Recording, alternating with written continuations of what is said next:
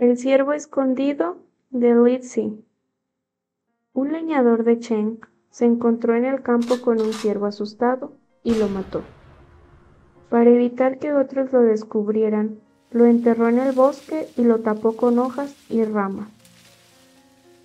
Poco después olvidó el sitio donde lo había ocultado y creyó que todo había ocurrido en un sueño. Lo contó como si fuera un sueño a toda la gente. Entre los oyentes hubo uno que fue a buscar el ciervo escondido y lo encontró. Lo llevó a su casa y dijo a su mujer, Un leñador soñó que había matado un ciervo y olvidó dónde lo había escondido, y ahora yo lo he encontrado. Ese hombre sí que es un soñador.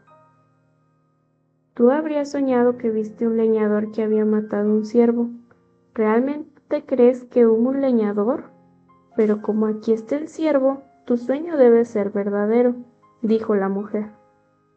Aún suponiendo que encontré el ciervo por un sueño, contestó el marido.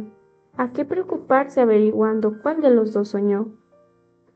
Aquella noche, el leñador volvió a su casa pensando todavía en el ciervo, y realmente soñó, y en el sueño soñó el lugar donde había ocultado el ciervo, y también soñó quien lo había encontrado. Al alba, fue a la casa del otro y encontró el ciervo. Ambos discutieron y fueron ante un juez para que resolviera el asunto.